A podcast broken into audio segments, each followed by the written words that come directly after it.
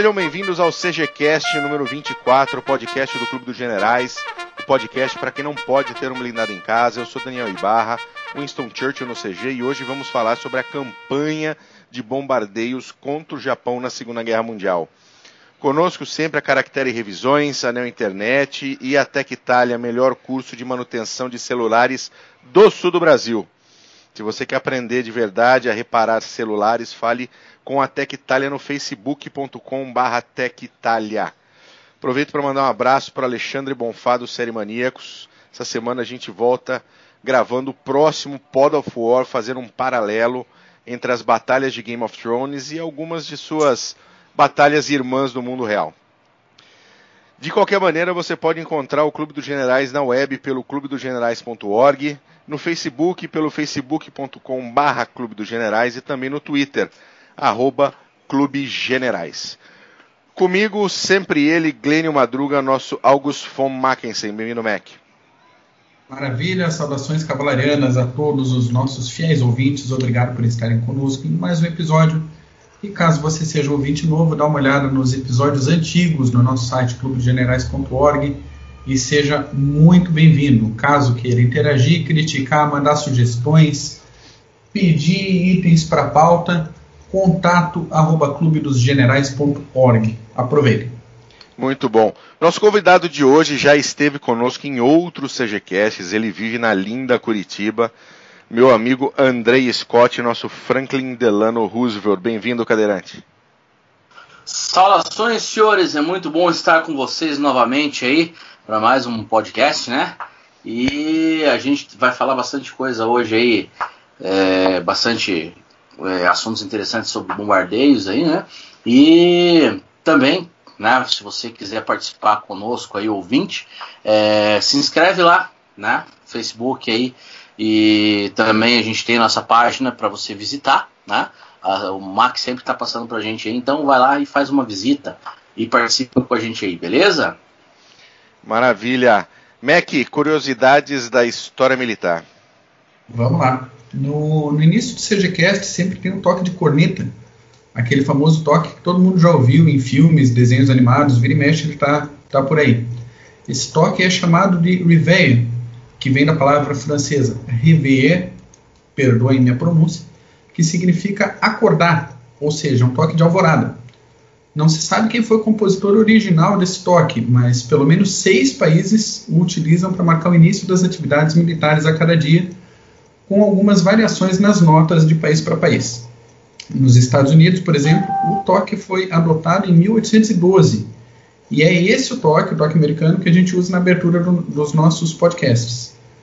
E como o quartel é lugar de gente criativa, são inúmeras as criações de letras informais para a canção de Alvorada, e essa tradição de paródias talvez seja uma das grandes tradições militares pelo mundo. Outra coisa tradicional é a rivalidade entre a infantaria e a cavalaria. Né? Então, os regimentos da British Army Cavalry e até da Royal Horse Artillery usam outro toque de alvorada, chamado de, chamado de Rouse. Só para não ficar não igualzinho. com infantes. Oi? É só para não ficar igualzinho. Só para não ficar igualzinho, para não confundir, né? Tropa montada com tropa a pé. É bom não confundir mesmo. E, mas acabou que na prática, né, os dois toques se misturam, se confundem e são usados em situações semelhantes. Então, no, nos países que formam a Commonwealth, o Reveille, ou então o The Rouse, ainda tem a função de homenagem aos militares do, do passado. Então, durante as cerimônias do Remembrance Day, que é uma homenagem aos militares mortos na Primeira Guerra Mundial, realizada todo dia 11 de novembro, e também do Remembrance Sunday, que é uma homenagem aos civis e militares mortos nas duas guerras mundiais e nas guerras seguintes, normalmente realizado no primeiro domingo após o 11 de novembro de cada ano. O toque The Last Post inicia o período de silêncio, de homenagem em silêncio, e o Reveille, ou The Rouse, dependendo de onde se faça a homenagem, encerra o período. Então, os toques simbolizando o fim de uma jornada e início da próxima, ou a morte e a ressurreição dos combatentes. Maravilha, só para o nosso ouvinte entender, Commonwealth é a comunidade britânica de nações. É a Grã-Bretanha, Austrália, Nova Zelândia, Canadá, Quênia, Índia, Então é, né, são nesses países que tiveram. Uh, Brasil não? Brasil, antes fosse. Se eu pudesse votar a favor, meu voto estava lá, também. Infelizmente não foram eles que nos descobriram, entre aspas. É, é. Mas uh, são esses países que são, formam a Commonwealth, Comunidade Britânica de Nações. Mas excelente curiosidade, hein, Mac? Igual sempre Queen. Legal, né? Legal. legal Normalmente legal. a gente escuta o, a cornetinha, não sabe exatamente para que serve. São inúmeros os toques de corneta para tudo, né? Da, nas funções militares, assim, o pessoal praticamente conversa com a corneta, vai dando os toques e o pessoal já sabe é, de rotina. Mas especificamente esses que são usados como homenagens né, em, em eventos assim, é, é bacana todo mundo conhecer um pouquinho. Ótimo. Bom, vamos entrar dentro do nosso assunto principal de hoje, que é a campanha de bombardeios uh, americana contra os japoneses, né? Uh, nós sabemos que a tática americana durante a Guerra do Pacífico tinha como objetivo cortar linhas de suprimento do Japão, tanto para a manutenção dos combatentes como para o abastecimento da indústria bélica japonesa. Né? E mais do que isso, né, as conquistas de posições-chave privavam os japoneses de trazer de volta para casa os militares isolados, né? naquelas pequenas ilhazinhas onde ocorreram esses, essas várias batalhas, ou até redirecionar esses caras para outras ilhas, para outros frontes. Uh, nesse contexto, o Cadeirante, fala para mim qual que foi a importância da campanha das Marianas nesse esforço de guerra de campanha dos bombardeiros. Muito bem, área do Mar das Filipinas aí, né, decidiu de certo modo a campanha das Ilhas Marianas e pesou fortemente no desenvolvimento guerra no Pacífico em si. Pois os bombardeiros ajudaram na rápida conquista de aeródromos, as pequenas ilhas em volta e mudou todo o plano de viagem para as ilhas principais. Depois conquistas aí dessas ilhas, né, os bombardeios ao Japão são feitos a partir dali, é, pois a distância dali até Tóquio era, era aproximadamente 2.500 quilômetros, mesmo sendo log, logisticamente difícil, né, e não mais priorizados a partir da China.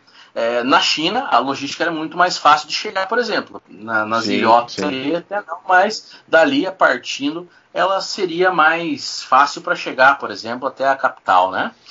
É, só para o nosso ouvinte entender das Ilhas Marianas que nós estamos falando, se você ouvinte ouviu há pouco tempo o, o pastel de flango lá da, da Coreia do Norte falando que iria atacar Guam, Guam é uma das ilhas das Marianas. Dá para você ter uma ideia aí da distância entre o Japão, Coreia e o do que nós estamos falando. É isso aí.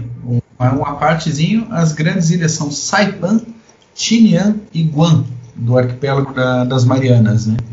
E Iwo Jima, da famosa Batalha de Iwo é um, mais ou menos no meio do caminho entre as ilhas principais do Japão e o arquipélago das Marianas. Ótimo. Uh, um outro ponto aqui é que a tática japonesa de defesa doméstica nunca foi das mais estruturadas, né? Ela levava em consideração o vigor combativo japonês.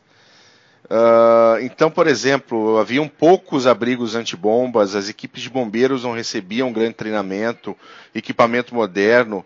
Era uma despreocupação japonesa de que alguém chegaria para efetivamente bombardear as suas ilhas principais.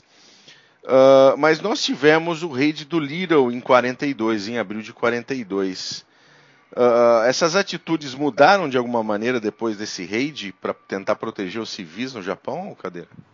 Hum, de forma alguma. É, o Japão é, tinha uma, é, uma chamada estratégia de desespero. Né? É, todo mundo sabe que o Japão apostou todas as suas fichas em Pearl Harbor, né? E depois disso foi só a parte de torcer para que é, tivessem uma vitória lá e os Estados Unidos não chegassem nem sequer a, a, a conseguir combater, né? É, né? Mas é, não conseguiram esse plano, né? É, o Japão na época, inclusive, até tinha invadido a China por causa de recursos porque eles não tinham recurso. É, vamos colocar aí que o Japão, nos anos 30, 40, é, é praticamente ainda era agrícola ainda, ele não tinha uma, uma, um desenvolvimento tecnológico. E isso se deu é, principalmente nessas próprias batalhas de que o comando, os próprios comandantes aí é, falavam para os seus comandados sobre é, o espírito é, guerreiro, é, o propósito de destruir o inimigo, né? É, sim, sim. Pela nação, pelo império, né? Esse era a, a, fomentação das defesas japonesas. Tanto é que na, nas ilhas, próprias ilhas italianas aí, tinha lugares que é, o máximo de, de soldados tinham três cartas aí, tinha aeródromo tomado, tinha uma pessoa na torre. Então, assim, isso foi se dando frente a frente, e mandavam os soldados apenas com o que tinham, né? Para que, que fossem colocadas as, a, praticamente o, corpo na frente, só, e mais nada, equipamentos não tinham e tudo mais. É, e isso é, foi ficando cada vez pior, porque o Japão não tinha mais recursos. Nenhum, apenas esse espírito, esse vigor em nome do imperador né? E de continuar combatendo, né? E, gente, e, nessa época, inclusive, há um destaque por essa força de vontade do soldado japonês de permanecer na guerra, independentemente é, dos bombardeios que ele recebia, do, de, do, dos exércitos que ele enfrentava, né? Então, é, só que era só isso também, né? Pois é, uma coisa era o início da guerra contra a China ali em 37, né? Da segunda sino-japonesa com recursos, expandindo o Império Japonês, conquistando aí ó, algumas ilhas no, no Pacífico, tendo parceiros comerciais ainda firmes, né? Outra coisa é chegar em 1944 com todo o consumo de guerra, veto de tudo quanto é lado para comércio exterior, as fontes de, de, de recursos, tudo caindo na mão dos americanos. A coisa foi azedando séria, né? de forma bem séria. É, os japoneses parece que estavam que querendo abraçar o mundo com as pernas, né? Não, não tinham as condições para isso, uh, dependiam muito das suas conquistas para poder se manter funcionando. Se a gente lembrar Sim. da Manchúria, a Manchúria, uh, depois que ela foi conquistada pelos japoneses, ela passou a produzir para os japoneses o carvão necessário. É carvão, né, Mac? Por favor, me corrija se eu estiver errado o cadeirante. Sim, sim. Mas era o principal fonte de carvão era vinha da vinha da China, né, para os japoneses. Então a perda de, de, desses desses pontos mesmo que mesmo que fossem esses pontos pequenos, essas pequenas ilhas, eh, come, começava a azedar muito para a japonesada. É, o que né, dá um destaque aí também para nas rápidas vitórias que eles conseguiam, né? é, no Sudeste, por exemplo, foi é, né, na parte da China aí, foi, inflou né, o nacionalismo japonês e a crença de que eles iam realmente ganhar e isso fomentou inclusive o ataque contra os Estados Unidos depois, né? É, mesmo eles sabendo que uma guerra a longo prazo com os Estados Unidos aí seria desastrosa. Né? Pois é, não só contra a China, teve vitórias importantes contra os ingleses, contra os americanos no Sudeste Asiático, né? que deu essa, esse boom pro moral japonês mesmo.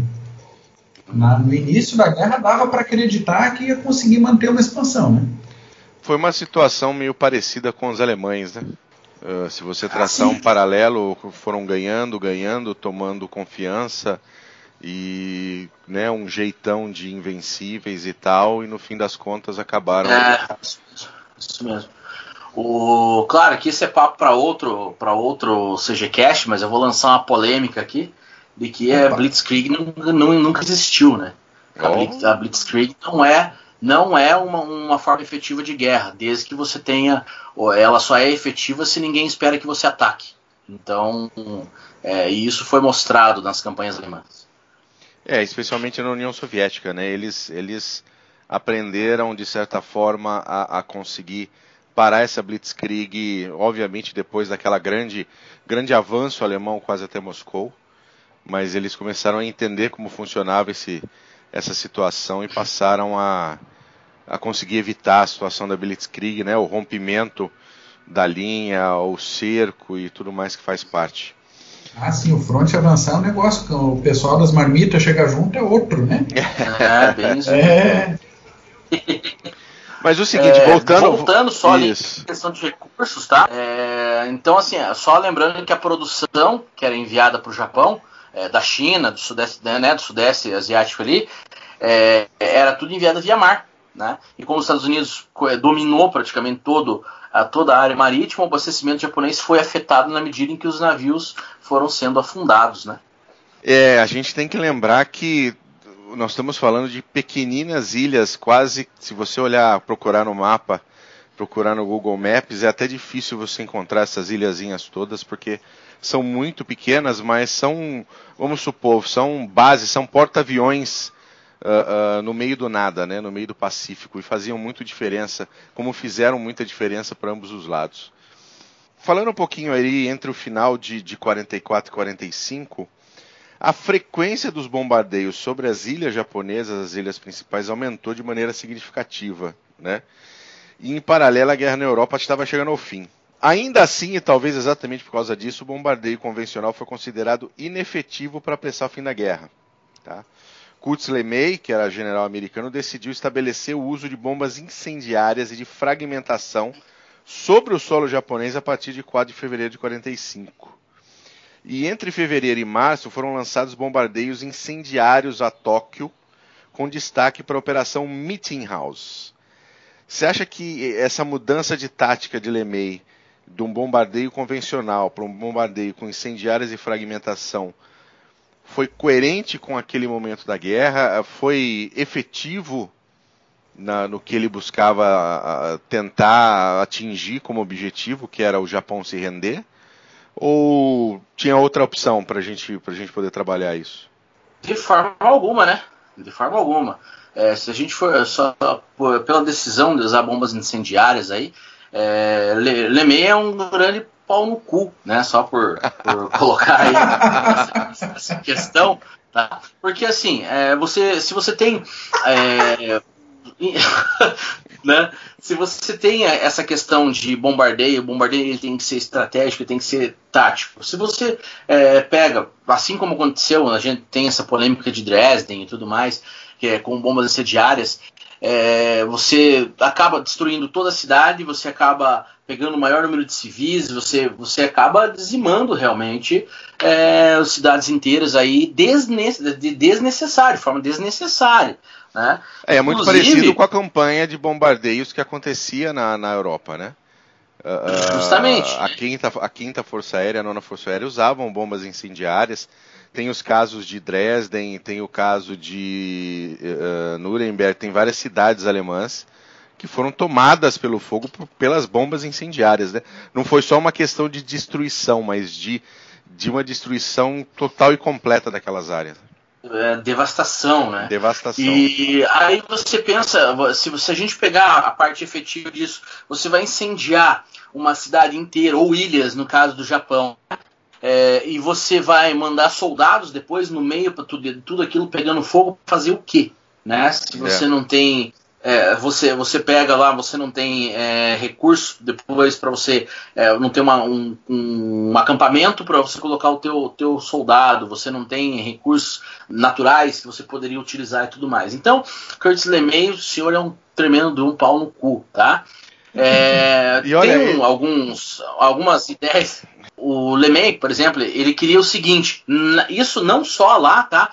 Inclusive lá em 62, quando ele falou com o, J- com o JFK. Foi o seguinte: é, qual que era né, o resumo do que ele queria? Atacar o inimigo bombardeando implacavelmente o seu território, não importando se os alvos fossem humanos, militares civis, ou que fosse para arrasar com a ajuda da força da gravidade por meio de bombas lançadas de aeronaves militares. Tá?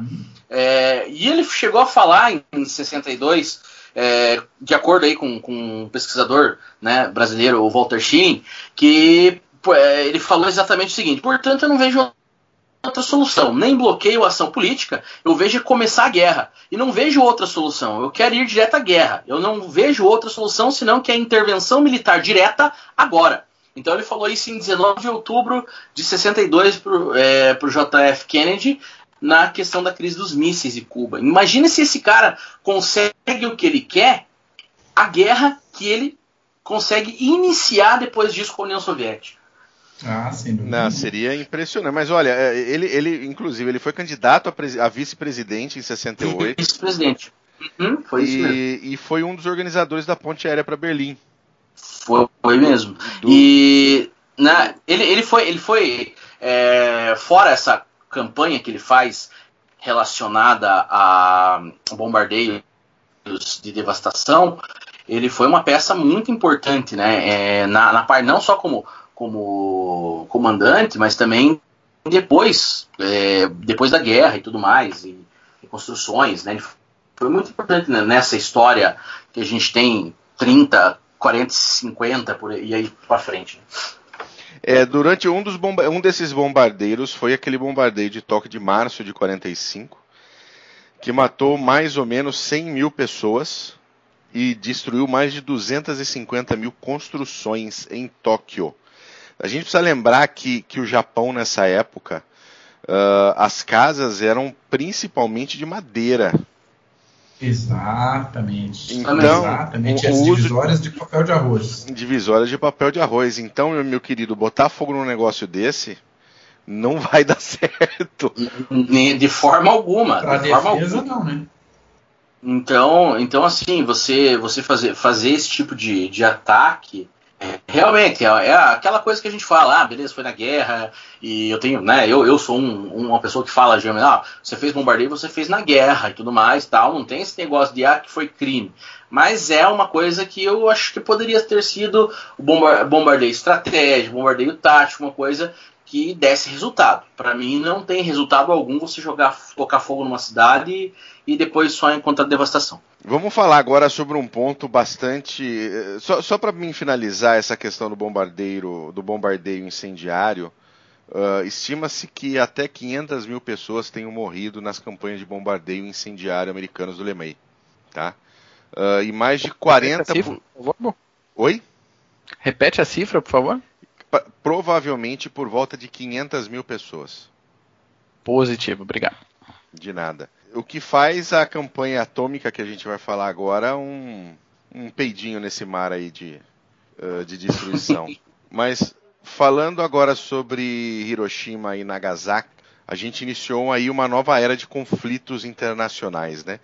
Então, o que eu queria conversar com você, Cadeira, e com você, Mac, era alguns pontos para a gente entender a questão dos bombardeiros, especialmente à luz das pessoas, né? Muita gente tem em si de que o bombardeio atômico uh, foi um, uma ação completamente desnecessária, uh, foi uma ação de, de muita, como é que se diz, crueldade com as populações, apesar de eu já ter acabado de comentar sobre a campanha de bombardeio incendiário. Uh, mas uma primeira pergunta é a seguinte: Hiroshima e Nagasaki eram alvos legítimos de guerra? Cadeira. É, na, na parte de estratégica, tá? É, você tem, tem na época a questão, tem inclusive vários documentos sobre isso, de que é, existiam é, fábricas é, que colaboravam né, para o esforço de guerra. Né? E nesse caso, hoje em dia, já tem outras coisas dizendo que não havia nada em relação a, a nenhum alvo militar ou alvo que colaborasse para a máquina de guerra japonesa. É, a, se a inteligência naquele momento tinha uma informação concreta de que tinham fábricas em determinados pontos, Hiroshima e Nagasaki, e tinha que destruir, então eu acho que o, que o, que o ataque foi legítimo. Né? Então, é, sempre me perguntam isso, falam assim, ó, se você vê pelo contexto estratégico, contexto de inteligência, tinha alvos, então tinha que é, bombardear. Talvez não com uma né, com Little Boy of Fat Man, né, isso coube a, a, decisão do Truman, não foi decisão minha, mas é, eu ainda acredito que haviam é, territórios é, ou, ou, fábricas contribuindo para o esforço de guerra japonês, sim. Então sim. eu acho que foi legítimo. Tem, já tem alguma, alguma fonte bibliográfica de 2010 agora? Eu marquei o ano e não marquei a, a fonte. Eu fico devendo isso a gente vai ver se coloca ali no, no site. mas que apontam a essa presença. Hardware aí, pelo amor, hein? Essa hardware aí tá. Essa hardware aí tá. Já tá foi falando. melhorzinha, né? Já foi melhorzinha. Manda o Canares parar de beber pinga lá. Em, em Hiroshima, pelo menos, a gente tinha sede do segundo exército geral, Isso, eu ia Né, comentar do- isso, exatamente isso. Marechal Rata, isso. Tinha isso tinha bastante gente sediada nessa nesse segundo exército, muitos deles na ilha de Kyushu. Também em Hiroshima, a sede do 59º Exército, da 5ª Divisão e da do centésima vigésima quarta Divisão. Mais cinco baterias antiaéreas e cerca, isso, apontando cerca de 40 mil militares, só em Hiroshima. Então, além de eh, importância industrial e, e logística. Né? Agora, a, a dúvida é, tinha, é, havia essa informação disponível segura na, no momento da decisão pelo bombardeio? Puxado, né? É difícil dizer. A parte de inteligência ela é bastante complexa, mais complexa do que a gente imagina. Um dia eu ainda vou fazer um podcast sobre o Ultra e sobre a inteligência britânica junto com o Venk, o nosso, legal. o nosso querido Venk lá do Clube dos Generais, que ele adora falar que o Ultra sabia de tudo e podia tudo. Mas ah, eram alvos legítimos dentro de uma guerra total. Isso. Uh, especialmente Hiroshima. Na, E Nagasaki também, já aproveitando a, a deixa, Toque era um Pau. dos maiores portos do sul do Japão. Então, isso por si só já, já Mesmo que ele valeria. não fosse, em qualquer momento seria. Então. É, é. Como é, tu então- disse, Cadeira, não necessariamente por um super cogumelo em cima, mas validaria um bombardeio facilmente, assim, em cima de, de Nagasaki. É, o, o- nosso ouvinte precisa entender também que, ah, obviamente, que qualquer tipo de bombardeio a uma, a uma área civil, ah, ela é condenável, tá? Ah, mas dentro do cenário de guerra que existia naquele momento, dentro do que todos os, os participantes da guerra faziam, eram atos legítimos de guerra, né? A partir do momento que você efetivamente bombardeia áreas civis, você vai ser bombardeado também nas suas áreas civis. Ah, então é, é algo bastante ah, ah, que gera bastante discussão essa questão da legitimidade do alvo. Mas pior ainda, esse bombardeio nuclear, Cadeira e Mac, pode ser considerar, podem ser considerados um, um crime de guerra? Não, não é crime de guerra. Não, não, não tem. Cadeira. é, porque a Ou gente tem o contra a seguinte, humanidade, né? Crime de guerra ou crime contra a humanidade aí. né, Então, assim, Pior é, como, né, como você falou, é um estado de guerra total, né, é, com armas que foram as primeiras da- das suas é, da- das suas classes, vamos colocar assim, que foram lançadas. Então, assim, você ter um estudo científico sobre determinada coisa é, dá um resultado. Você colocar isso é, efetivo em cima de uma cidade e isso explodir é outra. Né? É, então, assim, eu não acho. Tanto é que você agora há pouco acabou de falar sobre é, os, as bombas incendiárias. As bombas incendiárias mataram quase quatro vezes mais do que as bombas nucleares é, em questão de resultados. Então, assim, se é, a gente pega um, um- o, o que foi as bombas, as bombas nucleares e pega o que foi o resto das outras bombas, por exemplo, e a gente não tem como fazer a comparação em número de mortos. Ah, mas é, né, você, você bombardeou uma cidade só, não sei o que. Isso não, não é parâmetro. É, crime de guerra, crime como, é, contra a humanidade, foi, por exemplo, não, não justificando um com o outro, mas foi o que os japoneses fizeram nas Filipinas, quando eles decapitaram prisioneiros de guerra desarmados, ou quando eles espetaram criancinhas nas baionetas da- da- das- dos seus rifles. Isso sim é crime co- co- é, contra a humanidade do que eles fizeram na China.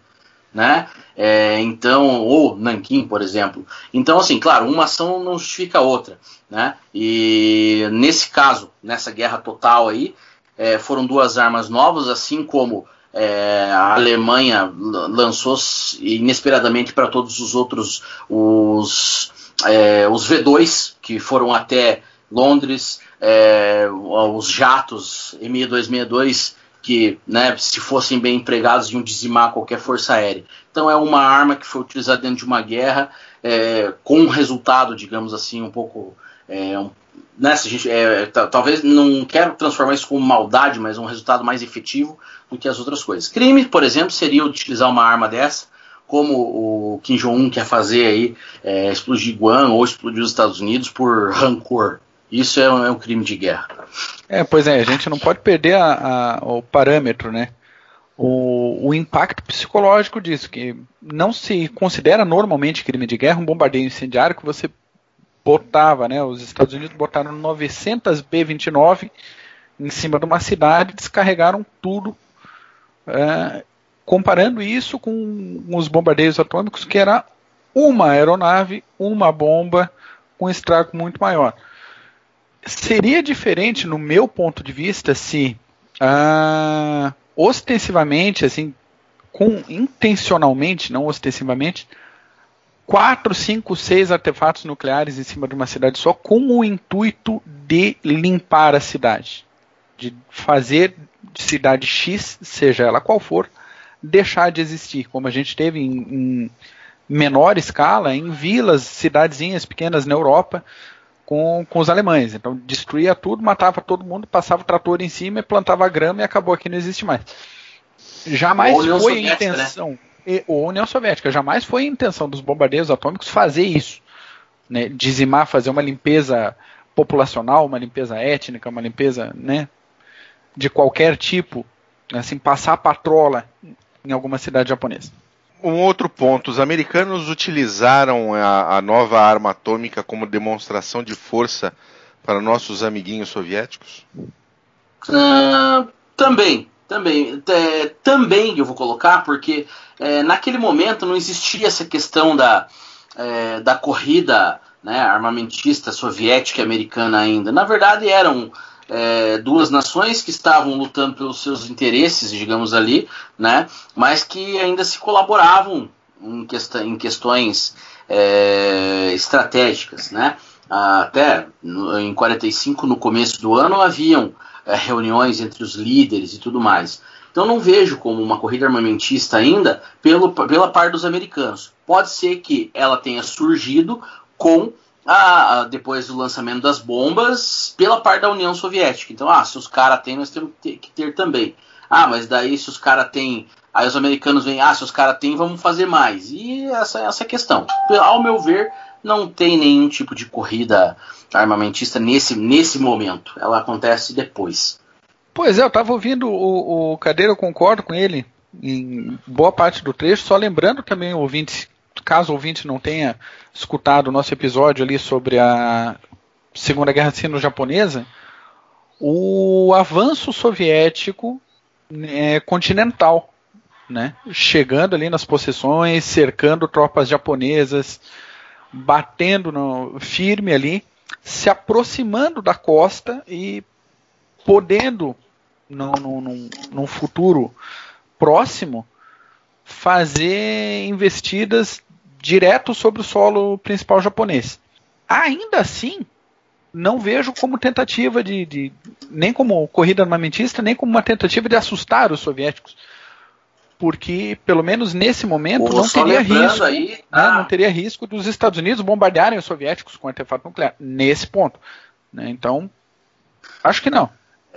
Nesse, é só lembrando, tá? Antes de 41, é, antes da, né, efetivamente o, a União Soviética entrar na guerra, o Stalin, né, tinha tinha um plano de que ah, os britânicos com os alemães aí que se matem, todo mundo se mate, o que sobrar eu pego e expando o território soviético, né?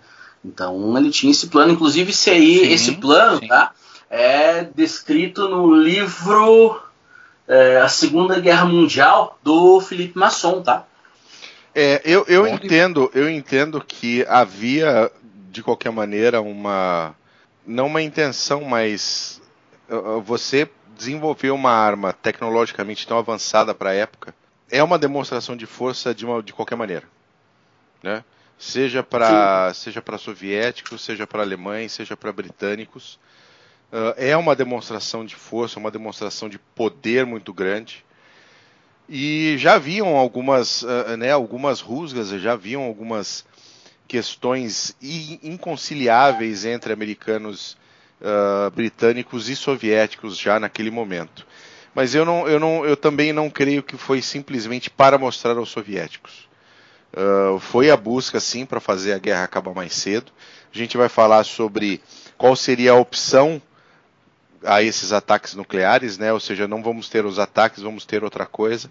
A gente já vai falar sobre isso mas eu não, eu não, não acredito que foi vamos mostrar aos soviéticos como somos fortes, porque nós já somos. Né? É, é, exato. Sim. Sim. Mas o, o, o e no, no fim das contas, o bombardeio nuclear foi realmente uh, necessário para dobrar o joelho do Império Japonês? Olha, eu acho que não. Tá? Por quê? Eu acho vou, que não, Cadeira. Fala aí. Não, eu acho que não. Sabe por quê? Porque os soviéticos já estavam vindo pelo outro lado. Então, assim, o, a rendição do Japão ela ia acontecer de um jeito ou de outro.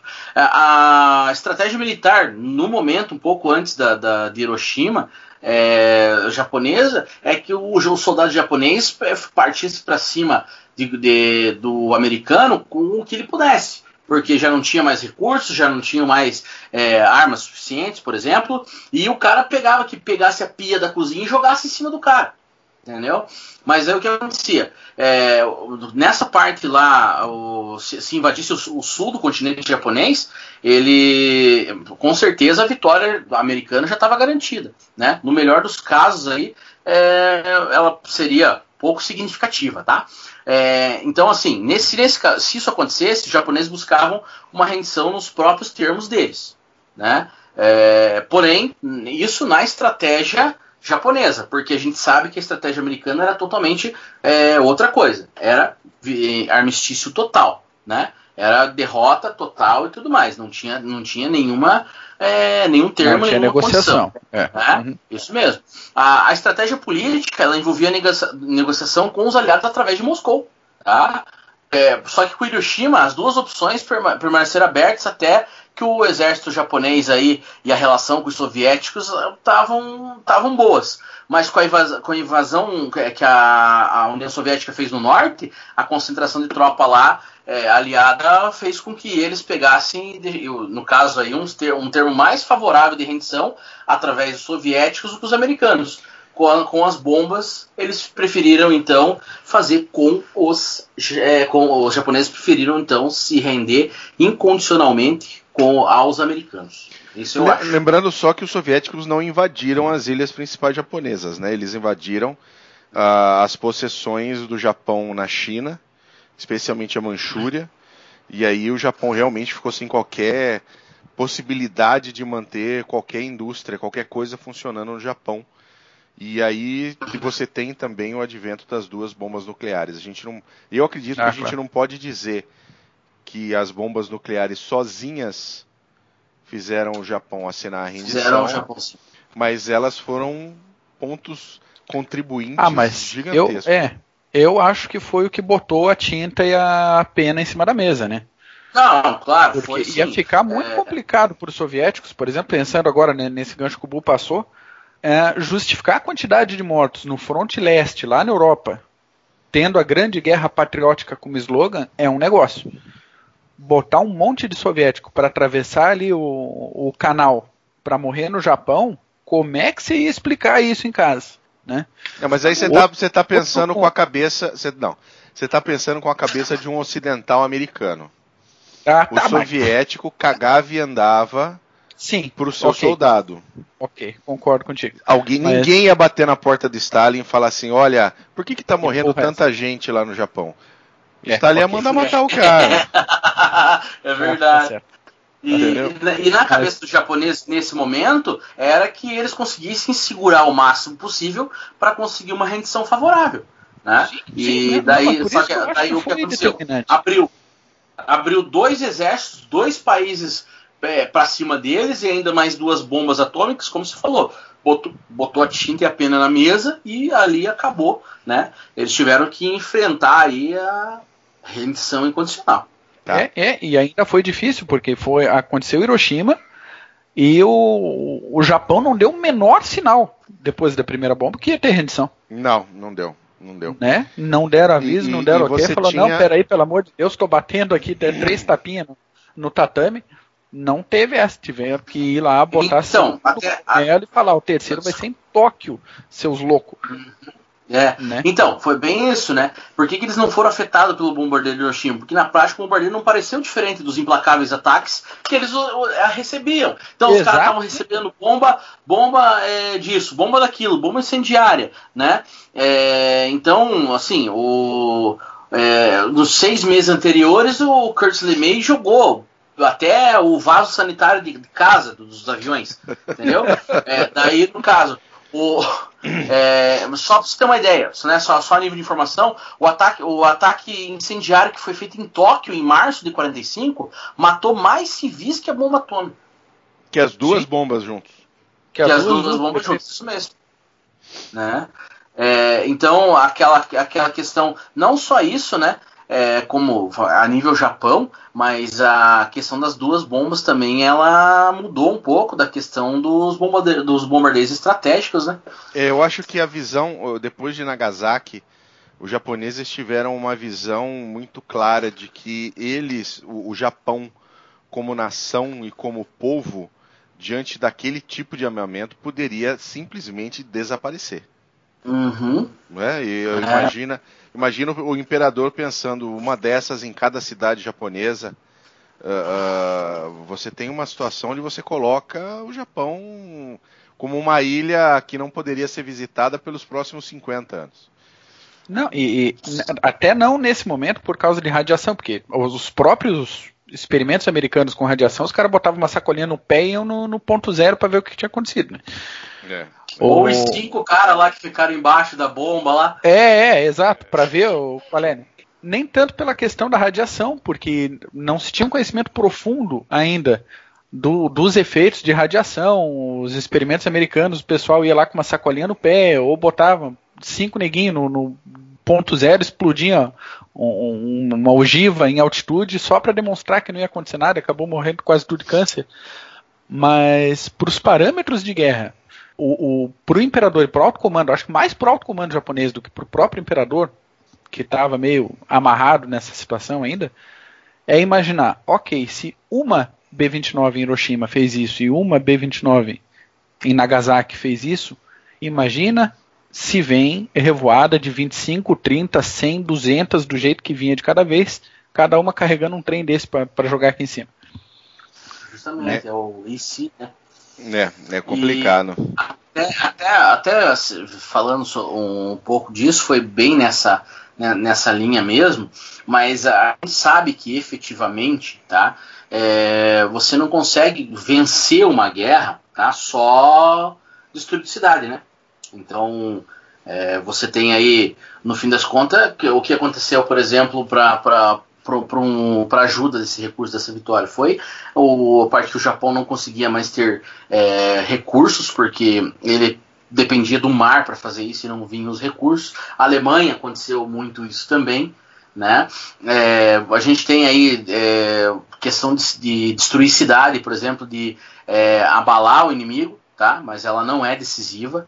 É, por exemplo, você tem vários é, exemplos de bombardeio de Londres, é, Hamburgo, Dresden, Tóquio, qual, qual mais que vocês lembram aí? Tem vários. Varsóvia. A gente tem, tem vários, é isso. Varsóvia. E, e, o que aconteceu? Foram, foram momentos que é, aconteceram, que abalou naquele momento, mas não teve nenhum tipo de decisão efetiva para para vitória mesmo, né? Foi, foram mais avanços e tudo mais que os exércitos foram feitos, foram fazendo.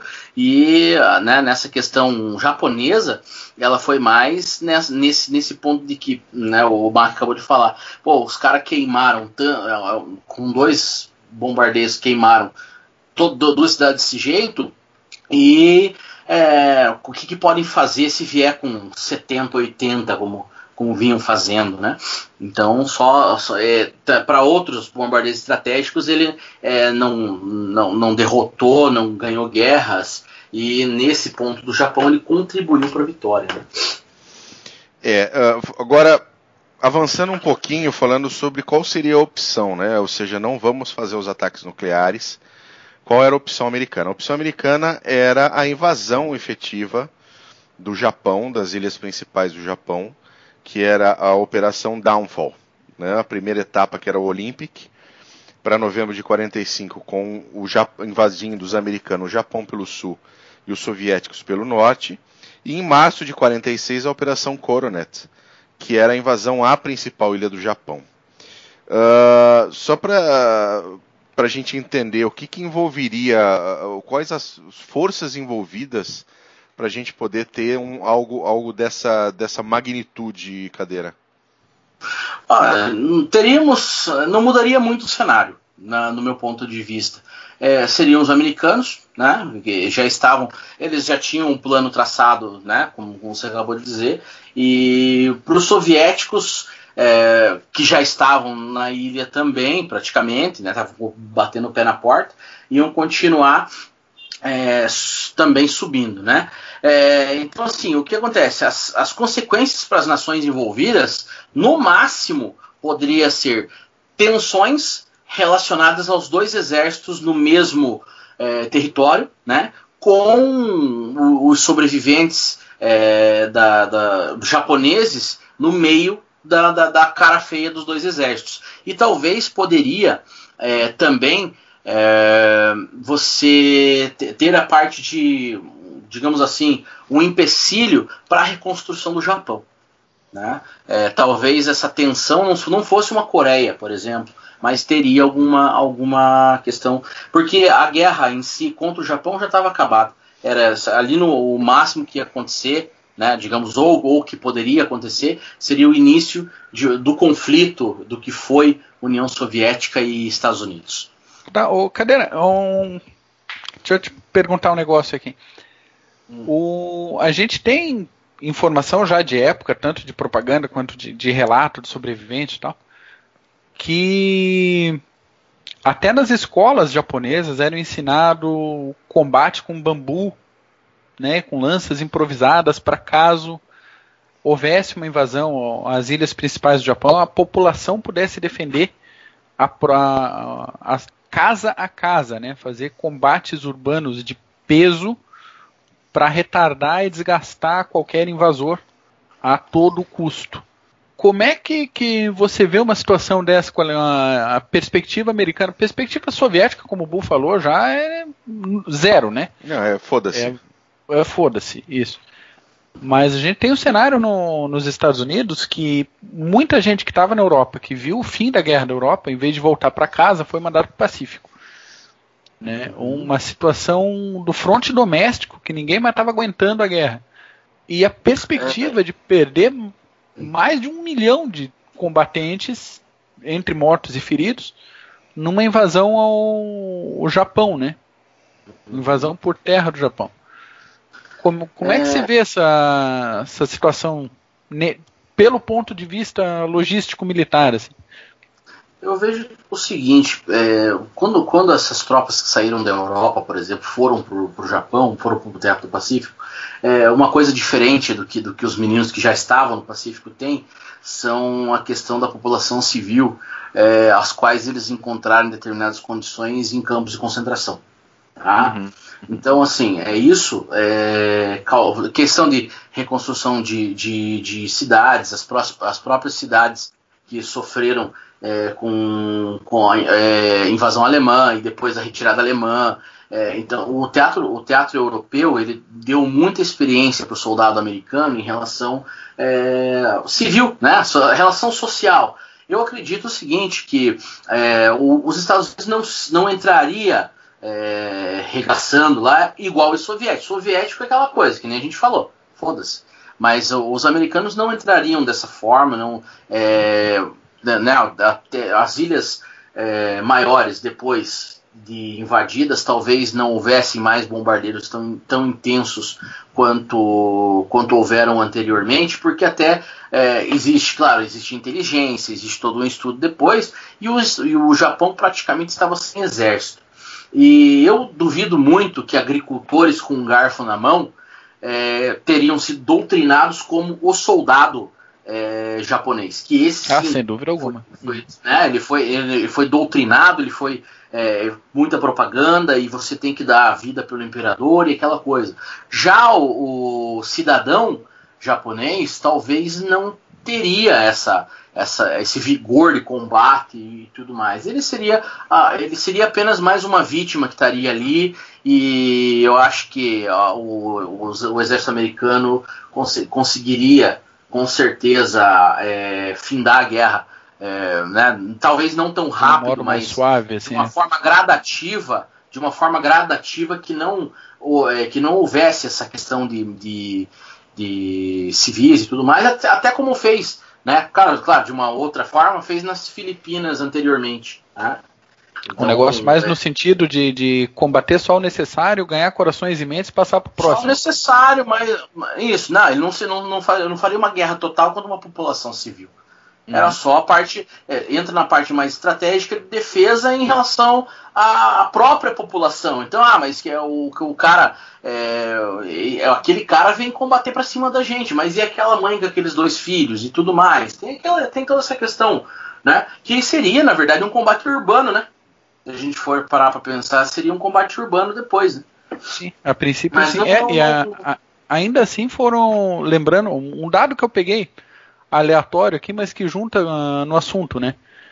Uh, mas pro finalzinho da guerra, os Estados Unidos mandaram fazer 500 mil Purple Hearts, né? Que é a condecoração aquela por ferimento em combate. Sim.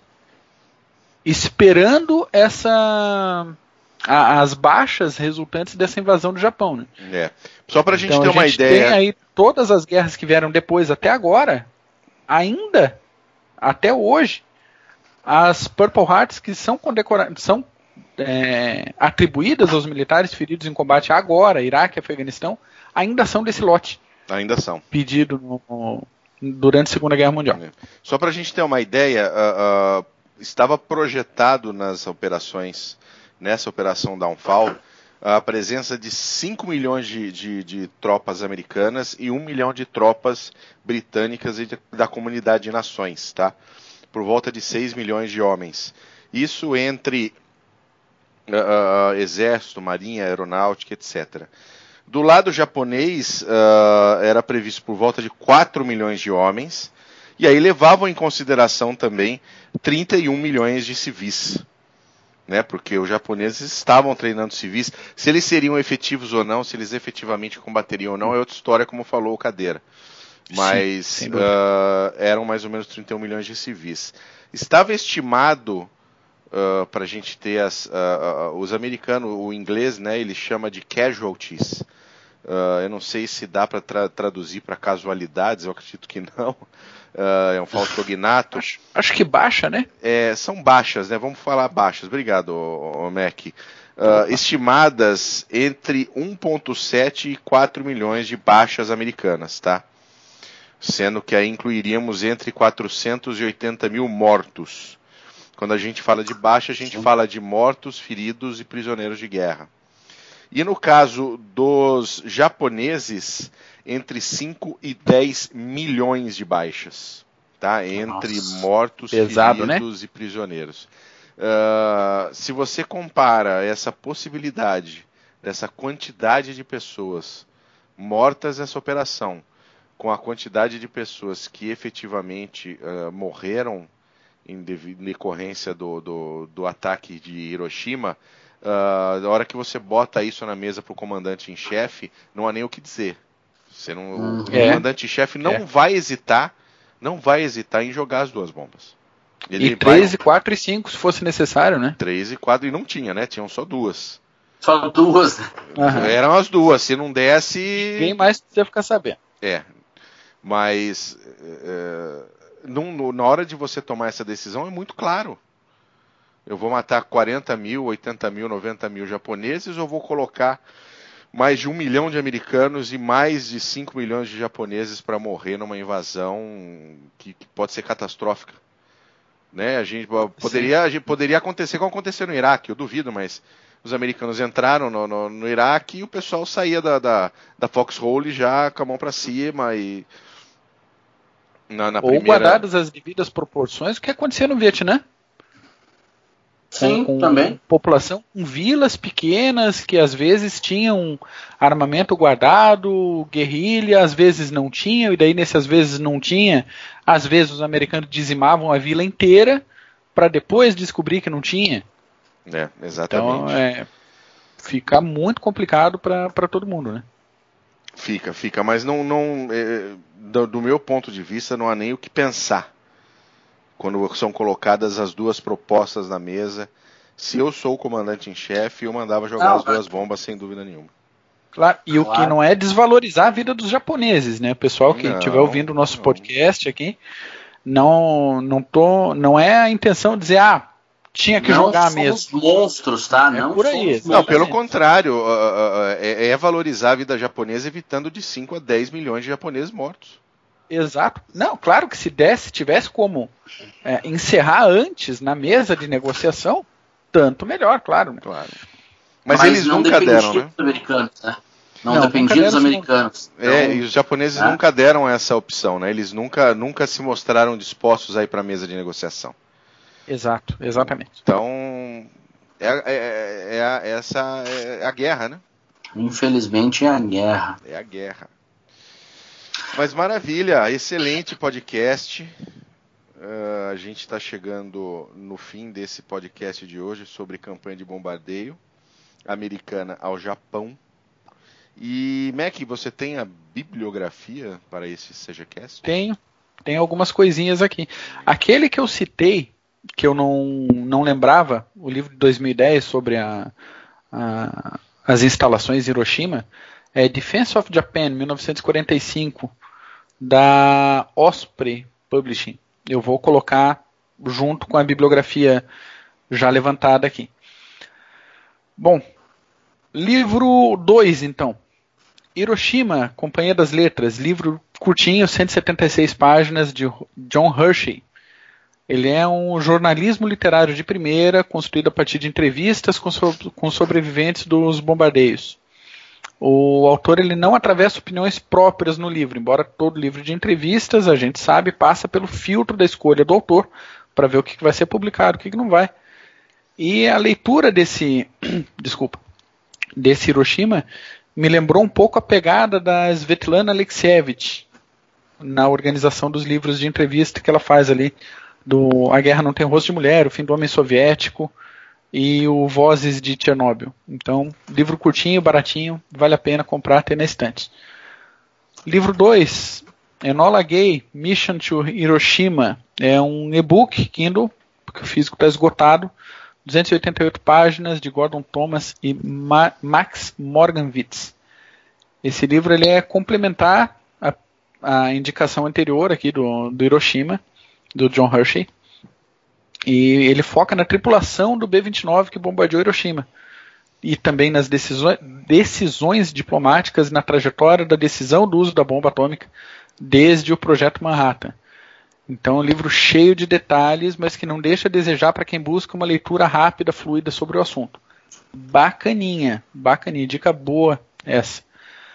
Downfall, da Penguin Books, livro com 512 páginas de Richard Frank. O, o autor escreveu um dos melhores livros, na minha opinião, sobre o fim da Guerra do Pacífico e analisou com calma e detalhamento elementos e opções que estavam em jogo nos últimos meses da guerra. Esse último tópico, basicamente esse último tópico que a gente conversou aqui, importância, relevância do bombardeio ou não, quais as opções, ia para o chão, não ia, vamos fazer uma invasão tradicional. Então, se for por ouvinte escolher um livro dessas indicações de hoje, na minha opinião, é esse aqui. E o momento pré-venda, Hell to Pay, do Naval Institute Press, 584 páginas. É um livro para quem quer uma leitura técnica de como teria sido a invasão, essa invasão às principais ilhas do Japão, né? O livro é cheio de análises detalhadas, mapas, fotos, materiais de arquivo. Um livro excelente, mas esse não recomendado para iniciantes no assunto. Esse já é bom ter um, uma leitura não só sobre a Segunda Guerra, mas especificamente sobre a Guerra do Pacífico. É isso por hoje. Maravilha. Uh, só para fazer tá, um. Só mais uma. Oi, manda a cadeira. Eu queria fazer uma. Manda, manda.